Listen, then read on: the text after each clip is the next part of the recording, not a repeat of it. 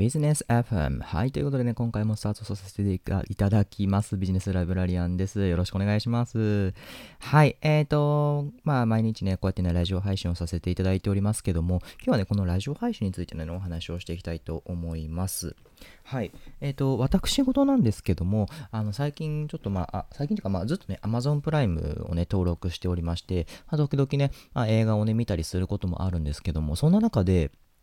えっ、ー、と、まあ、いろいろ検索をしていると、ちょっとね、気になるね、ものがありました。えっ、ー、と、どういったものかと言いますと、えっ、ー、と、まあ、日本のドラマで、しかも今ね、やっているそうなんですけど、お耳に合いましたらっていうね、ドラマがね、やってるんです。はい、お耳に合いましたら。えっ、と、どういうドラマかっていうと、まあ、なかなかね、話すのが苦手な女性が、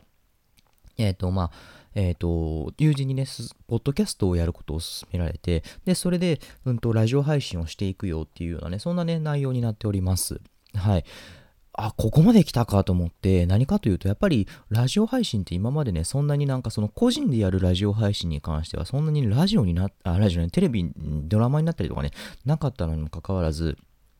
はい。あの、ポッドキャストっていう、しかも、うんと、まあ、実在するアプリを使って、えっ、ー、と、配信をしているっていうことに関して、あ、すごいなっていうのをね、改めて感じました。やっぱ日本ももうね、ラジオのね、ブームが来ているんだなってことをね、改めてね、実感しました。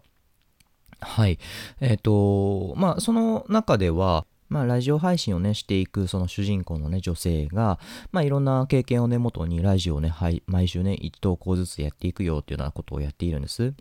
で、あの、まあ、やっぱりそこでもね、いろいろ勉強になるなとは思いつつ、あの、やっぱり私もね、まあ、このようにね、マイクを使わせていただいておりますけど、やっぱりマイク使うとすごくね、音質が変わるっていうね、話もね、回もありました。はい、やっぱりね、まあ、マイク使って本格的に、やっていくのもね、一つ手なのかなっていうのをね、思います。はい、まあ、そんな中で今日はね、まあ、ラジオ配信についてね、まあ、あの、一つだけね、ポイントをね、お話をさせてもらえればと思います。はい。えっ、ー、と、何かと言いますと、まあ、せっかくね、ラジオ配信をやるのであれば、えっ、ー、と、まあ、いろんなところでね、一気に配信をしちゃおうっていう話なんです。例えば、YouTuber で言えば、YouTube でしか、えー、動画をね、流しませんよね。っていうか、まあ、基本的に動画のプラットフォームってあんまり多くなくって、YouTube かニコ動か、えー、あとは Vimeo っていうね、はい、あの、サイトもありますけども、なかなかね、まあ、あの、YouTuber が他のところで出すっていうのはね、少ないんですよね。はい。まあ、YouTuber は YouTube をね、元にしてね、まあ、稼いでいってるのもありますので、まあ、そこで動画広告、うんと収入をね、はい、得ていくので、まあ、そういった意味で、まあ、YouTube 以外でね、上げるっていうのはね、あんまりなかったんですよね。でも、まあ、ラジオ配信は実はいろんなプラットフォームがね、あるんですよね。はい、今ここでね、まあ、いろんなプラットフォーム私もね、流しておりますけども、いろんなところで多分聞いていただいていることだと思います。例えば、えー、スタンド FM とか、えー、ヒマラヤとか、あとはポッドキャストとかね、Spotify とかで聞いていただいている方もいらっしゃるかもしれません。あとは、他にもラジオアプリってありますね。私はね、配信してるのはその、まあ、その、そのぐらいなんですけども、うんと、他にも例えば、 REC ってやつとか、 Radiotalk とか、あとね、一番多分有名なところで言えば、 Voicy とかもね、ありますけども、まあ、 Voicy はね、あの、審査があるので、なかなか難しいところでもあるんですけども、まあ、そういうところで同時配信をね、していくってことがね、はい、あの、ポイントになります。やっぱりどこかで自分の配信を聞いてもらえれば、あ、これ聞いたことある人やって言って、他のところでもね、見た時に安心ができるんですですよね。はい。で、まあそういう感じで、あの、ぜひね、いろんなところで同時配信をしていくといいなってことをね、改めて思います。私も、まあ、スタンド FM だけだったら、そんなに視聴回数多くないです。はい。あの、Spotify とか、えー、ポッドキャストだけだったらそんなに、あの、多くないです。けど、まあ、それをまとめていくと、まあまあ、あの、増えていくんですよね、やっぱり。うん。あの、やっぱり、うんと、一つのプラットフォー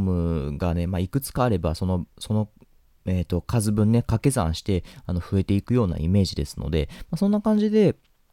いろんなところで、えー、配信をしてもらうのもね、一つね、手ののかなってことをね、思います。はい。ということでね、あのー、今ね、ラジオ配信すごくね、ブームが来ております。やっぱり、うんと、海外ね、アメリカとか行くと、やっぱりね、もう日本のね、まあ数年先のね、はい、あのー、文化をね、やっております。日本はどちらかというとね、数年後のね、文化をやっております。やっぱり YouTube よりもラジオ配信の方が稼げれるよっていう風にね、言ってるんですよね。広告とかもいただけれるようになると、それだけ YouTube より高い単価でいただくことができるようになるんですよ。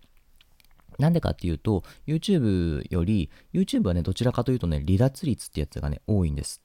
はい。うんと、何かっていうと、YouTube ってやっぱり、うんと、何ですかね、何かその、ポイントになるピークの山場の動画のね、なんかがありますよね。そういう風なところに、あの、飛ばすことができるんですよね。映像を見ていると、ああ、まだこの辺か、この辺かとかって言って飛ばせれるんですよ。でもラジオって、ラジオ配信って飛ばしても飛ばしたら内容わかんなくなっちゃうじゃないですか。で、かつ、動画はずっと見なければならない。時間を無駄にしてしまうんですよね。でもラジオ配信は何かしながらでね、聞くことができるので、一回聞き始めちゃえば、その作業が終わるまでは基本的に何かをね、しながら聞き続けるっていうことがあるんですよね。だから、ラジオ配信するっていうのは、